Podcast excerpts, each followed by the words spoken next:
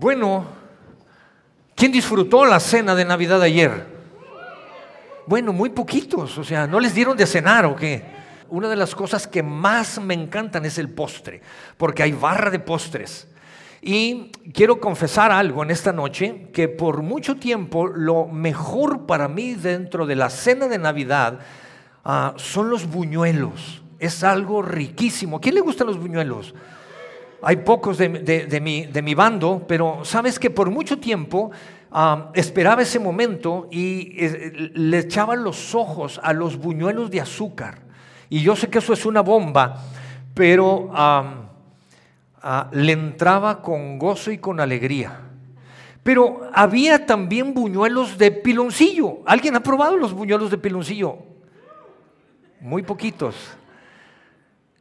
Y por mucho tiempo los hice a un lado. Y un día dije, Roberto, tienes que probarlos de piloncillo también. Y un día que los probé, dije, esto es lo máximo. Entonces ahora me como dos de azúcar y dos de piloncillo. Lo que te quiero decir con esto es que muchas veces tenemos ideas equivocadas, percibimos erróneamente las cosas y muchas veces sucede esto mismo con Dios. Ahora, nunca, y no es mi interés, en ningún momento Dios me libre de comparar a Dios con un buñuelo, aunque están igual de ricos. Disfrutas lo mismo, la relación con Dios, que un buñuelo, si lo aprendes a hacer. Pero lo que te quiero decir, lo que quiero expresarme en esta noche es ah, la condición humana. Nuestra condición humana, por nuestra condición humana, nos dejamos llevar por la percepción de las cosas y nos limitamos muchas veces. Muchas veces por comentarios, por vista, por el aspecto de las cosas, tomamos una idea y una percepción y dejamos de disfrutar las cosas y tomamos percepciones equivocadas. Es nuestra condición humana. Es parte de nuestra limitante humana. Y eso sucede con Dios. Hay personas que tienen ideas equivocadas acerca de quién es Dios. Por cuestión cultural, por cuestión de tradición, o por diferentes situaciones familiares o lo que, lo que sea. Pero al final del día nuestra condición humana percibe, tiene una idea o una percepción de quién es Dios. Por ejemplo, hay gente que percibe y que cree que Dios es un Dios lejano. Dios, hay gente que piensa que Dios solamente escucha a unas personas. Si pudiéramos preguntarle, hay personas que piensan que Dios es un Dios injusto. Hay algunas personas que piensan que ah, cuando hablamos de Dios, piensan que Dios no es un Dios justo porque Dios permite la maldad, lo cual eso no es real. Y la gente se va haciendo una percepción o una idea equivocada de quién es Dios. Ahora, yo quiero darte buenas noticias en esta noche. Y en esta noche yo quiero compartir tres buenas noticias contigo de acuerdo a la palabra de Dios. Porque de acuerdo a su palabra, Jesús vino a la tierra. Y Jesús vino a la tierra. Y la primera noticia que yo te quiero dar, Jesús vino a la tierra y nos regaló por primera vez la Navidad. Para que las cosas cambiaran. Y la primera buena noticia es que Jesús vino a la tierra para poder borrar las ideas erróneas que se tienen acerca de Dios. Jesús nos regaló la primera Navidad. A partir de la primera Navidad que Jesús vino, puso sus pies en la tierra y todo cambió. Primeramente, de acuerdo a la escritura, es porque el propósito es borrar la mala idea que la gente tiene acerca de Dios. Entonces, la Navidad es Jesús quitando y borrando la mala percepción que tiene la gente de quién es Dios. Y quiero compartir contigo lo que dice su palabra, porque es de acuerdo a su palabra, Juan capítulo 1, en el verso 18, quiero que me acompañes y leamos juntos. Y dice, a Dios nadie lo ha visto nunca. El Hijo unigénito, que es Dios y que vive en unión íntima con quién? Con el Padre. El único, el único Hijo y que vive en unidad, uno mismo, en unidad íntima con el Padre, dice, nos lo ha dado a conocer. Entonces, el propósito, Jesús vino a la tierra, Jesús enseñó la verdad y Jesús caminó mostrando con el ejemplo quién es Dios. Entonces, Navidad significa que Jesús ha venido para poder quitar esas ideas erróneas de quién es Dios, esas percepciones equivocadas de quién es Dios. Y quieres saber, quieres saber, ah, quieres saber qué es lo que, quieres conocer el amor de Dios, voltea a ver a Jesús. Porque el propósito de Dios es revelarse a nosotros, a ti y a mí, a través de Jesús. Por eso es que te llevan una relación íntima con el Padre. Y por eso es que su palabra puede expresar y decirnos que el propósito ha sido darnos a conocer al Padre y quitar esas ideas equivocadas que se tienen de quién es Dios. Entonces la pregunta que yo quiero hacer en esta noche, ¿quieres conocer el amor de Dios? Voltea a ver a Jesús y te darás cuenta que amó incondicionalmente. Y te darás cuenta que amó aún aquel que lo entregó y lo traicionó. ¿Quieres conocer el amor de Dios? Voltea a ver a Jesús. Porque Él es uno con el Padre. ¿Quieres conocer el amor de Dios? Voltea a ver a Jesús y te darás cuenta que aún, es, aún perdonó a aquellos que lo golpearon, lo lastimaron y lo crucificaron. ¿Quieres conocer cómo piensa Dios? Voltea a ver a Jesús. Es la revelación del Padre. ¿Quieres saber cómo piensa Dios? Voltea a ver a Jesús y te darás cuenta que Jesús nunca hizo excepción de personas. Se sentó con los pecadores, no a compartir el pecado, a enseñarles la verdad, porque la verdad los haría libres y la verdad nos hará libres hasta el día de hoy y por los siglos de los siglos. Si tú decides sentarte con Jesús. ¿Quieres saber qué es lo que siente Dios? Voltea a ver a Jesús. Jesús creyó en las personas que ni siquiera ellos creyeron en sí mismas. ¿Te das cuenta? Jesús creyó en las personas, en aquellas personas que ni siquiera ellos creían en sí mismos. ¿Quieres saber qué es lo que siente Dios? Voltea a ver a Jesús. La historia de los cielos, no solamente de la humanidad, el cielo no volvió a ser lo mismo, la tierra no volvió a ser la misma, la humanidad, por supuesto, no volvió a ser la misma. Desde el momento en que Dios decidió poner los pies sobre la tierra y hacerse hombre. Y Dios dice, yo quiero estar cerca de ti, Mateo capítulo 1, y dice, yo quiero estar cerca de ti. Y su palabra dice, todo esto aconteció para que se cumpliese lo dicho, estoy en Mateo capítulo 1, verso 22, lo dicho por el Señor, es por Dios mismo, por medio del profeta. ¿Cuál profeta? Es el profeta Isaías. Cientos de años atrás, el profeta Isaías había anunciado esto y queda registrado en el Evangelio de Mateo. Y dice, cuando dijo, he aquí una mujer, una virgen concebirá y dará a luz un hijo y llamará su nombre Emanuel, que traducido es Dios con nosotros. Desde muchos años atrás se había profetizado, vendrá uno, vendrá el Mesías, el Salvador, y será llamado Emanuel, que traducido es Dios con nosotros. No es un Dios lejano, es un Dios que quiere estar cerca de ti es un Dios que desea, que desea estar contigo en los momentos más agradables de tu vida y en los momentos más difíciles de tu vida. Cuando estás disfrutando de tus éxitos y cuando estás saboreando quizá amargamente tus fracasos. pero Dios está ahí. Ahí está Dios porque dice, hey, mi nombre es Emanuel, Dios con nosotros. Jesús vino y pisó la tierra para que celebráramos desde una primera Navidad hasta el día de hoy y quitar de la mente las ideas equivocadas de las personas que tienen acerca de Dios. ¿Te das cuenta? Y Dios dice, yo quiero estar contigo en los momentos buenos y en los momentos no tan buenos. Quiero estar cerca de ti.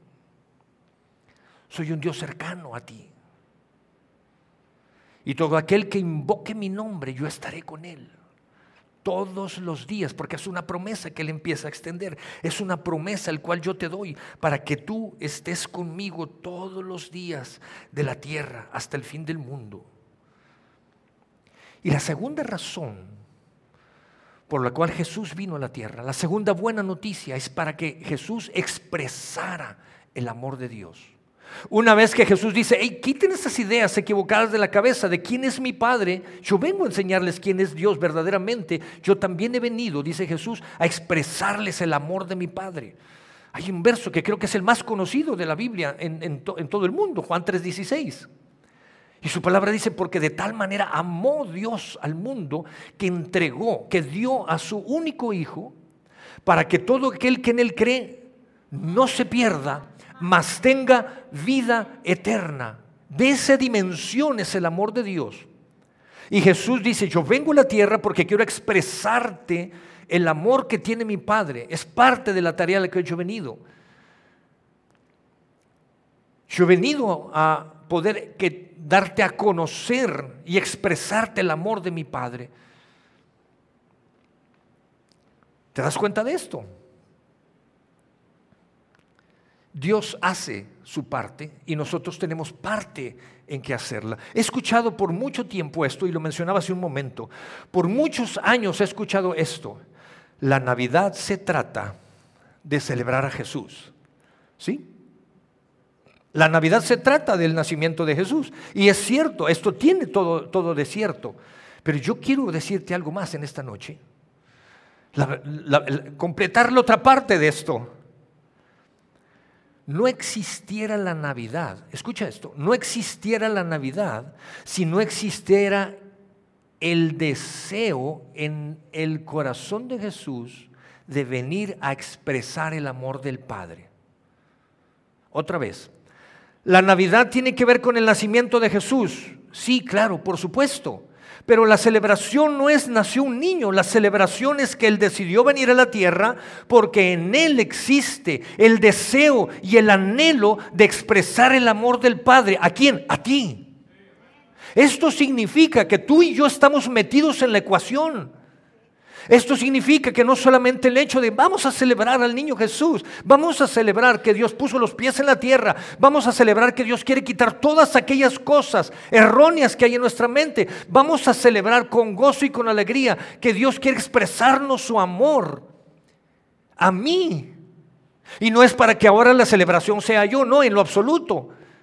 El tema es que yo puedo entender que yo estoy metido en la ecuación y que si Él tomó la decisión de dejar el trono allí en los cielos y venir y pisar esta tierra, humillarse, hacerse hombre, lo hizo por mí. Yo estoy metido en la ocasión y eso es tema de gozo y alegría, de felicidad y de celebración. Y eso es tema de responsabilidad. ¿Cuál responsabilidad tengo que tomar yo entonces? ¿Te das cuenta? Esto es como cuando firmas. ¿Cuántos casados hay aquí? Levanten la mano, no, no, le saquen. Y esto es como cuando firmas. No firmas por un día, no firmas solamente para agarrarle la manita y sentir rico cuando estás a un lado de ella. Firmas también para cuando hay que pagar algo, ¿o no? Ahí no te me enfríes. No, firmas muy fácil la luna de miel. Pero después, ¿te das cuenta? Entonces, el tema es este. Nosotros estamos metidos en la ecuación. Y eso nos lleva a un tema de gozo, de alegría, pero también un tema de responsabilidad.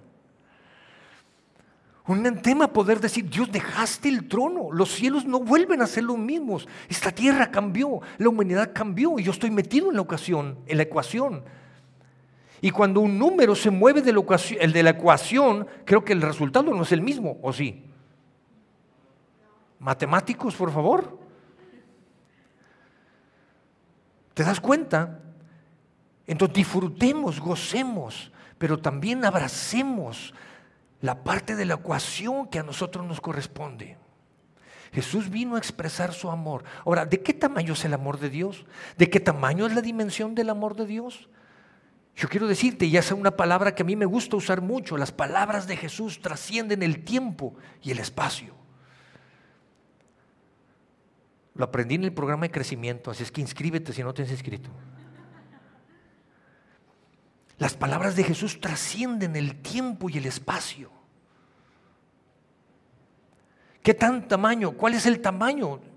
Vamos a ver qué dice su palabra, porque lo que quiero es que las buenas noticias que podamos abrazar en esta noche están fundadas en su palabra y entonces podemos ver um, Efesios capítulo 3, versos 18 y 19, dice, pueden comprender, comprendan ustedes juntos, todos los santos. ¿Quiénes son los santos? Nosotros los que estamos aquí. Los futboleros luego, luego están pensando en el fútbol y en los de Torreón. Nosotros somos los santos, la iglesia somos los santos. Y entonces dice, puedan comprender ustedes todos juntos, los santos, la iglesia, cuán ancho y largo, cuán alto y profundo es el amor de Cristo. En fin, que conozcan ese amor que sobrepasa nuestro conocimiento para que sean llenos de la plenitud de Dios. ¿Quién no quiere ser lleno de la plenitud de Dios? Ahora, ¿qué tan ancho es el amor de Dios? Expresado a través de Jesús, es tan ancho que a donde quiera que tú te vayas, te va a alcanzar. A donde quiera que te quieras esconder de Dios, te va a alcanzar. Si tú decides voltear a verlo, Qué tan bajo, qué tan, qué tan profundo es el amor de Dios. Es tan profundo que aún en la parte más baja de tu vida, en el momento más crítico de tu vida, de tu salud, de tu economía, de tus emociones, de cualquier cosa, Cristo Jesús irá ahí abajo. Tan profundo sea necesario para abrazarte y para decirte que te ama y que Él desea sobar, que Él desea abrazarte, sanar tus heridas y levantarte y restaurar tu vida. ¿Qué tan alto es el amor de Dios? Es tan alto, tan alto, que sobrepasa todas las cosas de tal manera que Él puede pasar por alto cualquiera de nuestros errores y nuestras fallas. Cualquier pecado que hayamos cometido. Es tan alto su amor que sobrepasa todas las cosas de tal manera que Él puede pasar por alto. Si nosotros podemos venir a la cruz con Cristo Jesús, que es la expresión de su amor, que es como Él quiere expresarnos a ti y a mí su amor, Él puede pasar por alto cualquier cosa. ¿Qué tan profundo es? Él está dispuesto a hacer lo que sea necesario. Está dispuesto a hacer lo que sea necesario. Mira, yo recuerdo cuando mis hijos eran pequeños, estaban muy pequeños, a la edad en que a las seis de la mañana se levantan en un día festivo y en un sábado, papás que tienen hijos de esa edad me, han de comprender. Ah, iban y te movían, papá, papá, vayamos al parque. Y tú en la profundidad de los sueños los escuchabas. Pero hacían lo que fuera necesario hasta que no me levantara. Y a mi esposa también. Eran capaces de agarrarte los párpados con sus deditos y te abrían el ojo así. Yo no sé si a algún papá le ha sucedido eso, pero iban y abrían, te abrían los párpados así. Y casi, casi tú les ponías los ojos en blanco a ver si se asustaban y no, que te picaban el ojo. Hasta que no te levantaras. Los hijos hacen lo que sea necesario a esa edad. Dios hizo lo necesario para llamar tu atención. aunque le costara la vida a su hijo, aunque fuera lastimado, golpeado y humillado. Pero en esta noche lo que tenemos que hacer es tomar poder tomar la bendición que Dios nos ha dado y celebrar. Y deberíamos de estar celebrando con gozo y con alegría, que eso Jesús lo hizo para poder expresarnos a ti y a mí el gran amor que el Padre tiene para con nosotros. Por eso Jesús hizo esto con la mujer samaritana. Le podemos ir a la escritura y encontrar la historia conocida como la mujer samaritana. Jesús va por, caminando, va rumbo a Galilea, Jesús llega a esa ciudad llamada Samaria y Jesús está en un pozo de agua, se sienta, me imagino que estaba sombreado el pozo de agua y Jesús se sienta, los discípulos lo dejan solo, los discípulos van a conseguir comida, alimento y llega una mujer ahí, conocida como la mujer samaritana, empieza a interactuar, a tener una conversación con Jesús. Jesús le pide agua. Y Jesús le ofrece agua también a ella, agua de vida.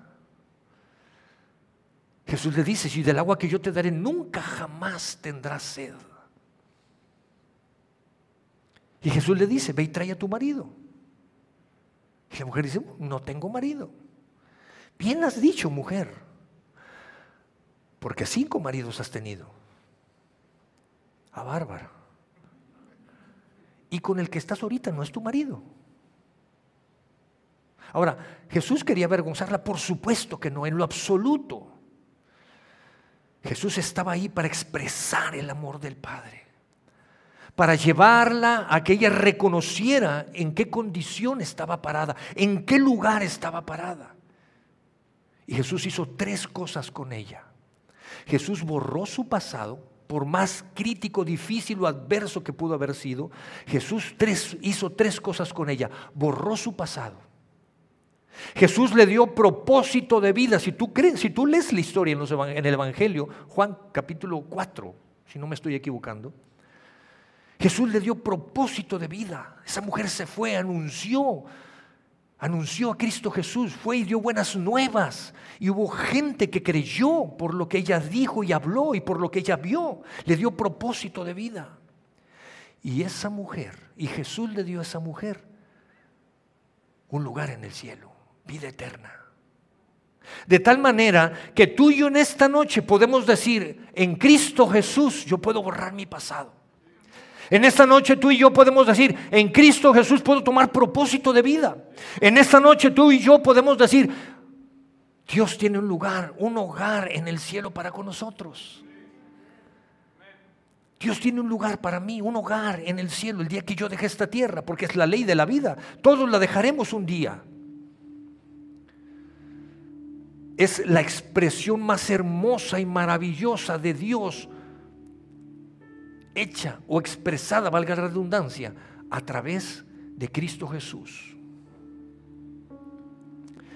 Lo tercero, la tercera buena noticia por lo cual Jesús vino a, a establecer la Navidad, es para que tú y yo pudiéramos entablar o establecer una relación personal con el Padre con Dios. Jesús vino para que tú y yo pudiéramos tener una relación con el Padre.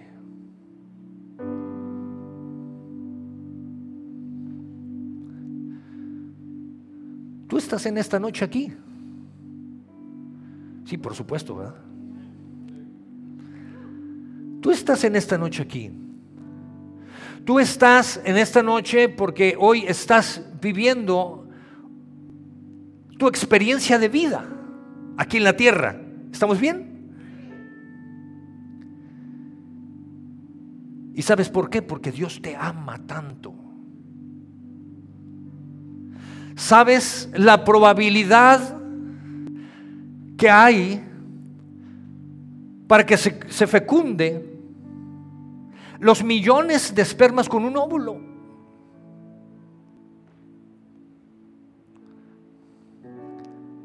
Y hoy tú estás en esta noche aquí. Millones pasaron desapercibidos. ¿Estamos o no estamos? Millones pasaron desapercibidos. Tú no. Tú no. Tú eres parte de ese milagro de vida. Si lo quieres ver matemáticamente, científicamente, probabilísticamente,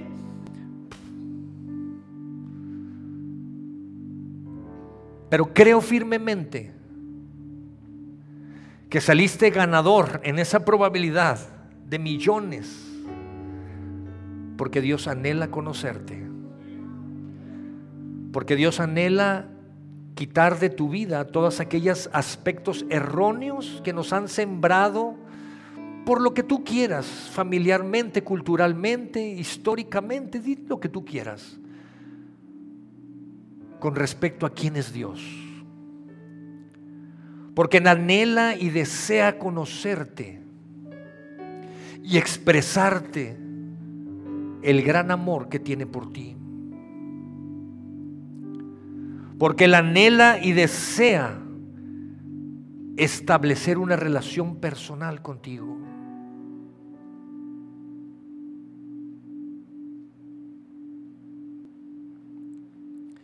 Él desea establecer una relación contigo.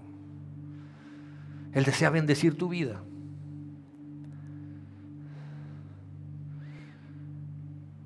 Él desea bendecir tu vida. Él desea que quites todas aquellas ideas erróneas que pueda haber en tu vida acerca de Él. Él desea que puedas experimentarles la mayor expresión de amor a través de Cristo Jesús. Juan 10:10 dice que el ladrón ha venido solo para robar, destruir y matar son palabras de Jesús. Y Jesús dice, pero yo he venido para que tengan vida y para que la tengan en abundancia. Y Jesús dice, yo, yo estoy íntimamente con el Padre. Yo he venido a revelar al Padre. ¿Quieres conocer al Padre? Volteame a ver a mí. Son las palabras de Jesús, es la palabra de la Escritura. Estoy leyendo la palabra de Dios. Jesús dice, yo he venido para que tengas vida y no una vida mediocre. He venido para que tengas una vida en abundancia. ¿Y sabes cuál es el secreto de esto? ¿Sabes cuál es el secreto de esto? Humildad. El secreto para abrazar estas palabras de Jesús es humildad. La humildad dice, tú eres Dios, yo no soy Dios. La humildad dice, tú eres padre, yo soy hijo. El padre da instrucciones, el hijo obedece instrucciones. El padre marca pautas, los hijos están atentos y van por esas pautas, por esos principios y esas verdades. Eso dice la humildad. La humildad dice, tú me das vida eterna, yo no puedo darme vida eterna. La humildad dice, tú dices que me hiciste a tu imagen y semejanza y cuando yo me acerco a ti y te abrazo, entonces me estoy pareciendo más a ti, a tu imagen y semejanza, porque yo solo no puedo. Es la expresión de tu amor la que me hace hacer tu imagen y semejanza. Y entre más me acerco a Cristo Jesús y entre más amo a Cristo Jesús, más me hago tu imagen y semejanza. Yo solo no puedo. Eso dice la humildad.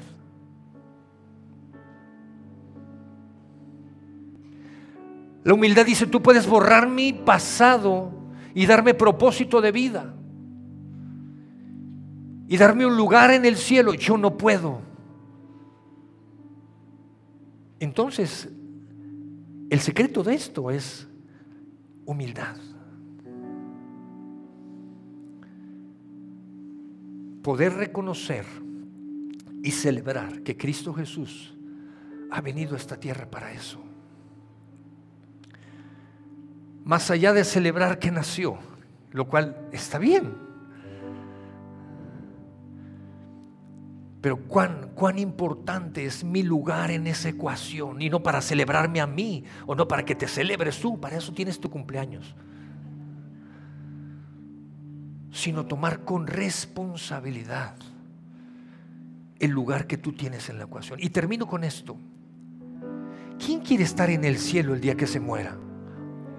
Seamos honestos acá. ¿Quién quiere estar en el cielo el día que se muera? Si alguien no quiere, pues es su derecho. La mayoría levantaron la mano. Ahora, me pregunto esto. Me pregunto esto. ¿Quién quiere pasar una eternidad en el cielo con Jesús? ¿Quién quiere pasar una eternidad con Jesús en el cielo, en el paraíso, y no quiera conocerlo mejor ahora aquí en la tierra y amarlo más? ¿Me estoy explicando?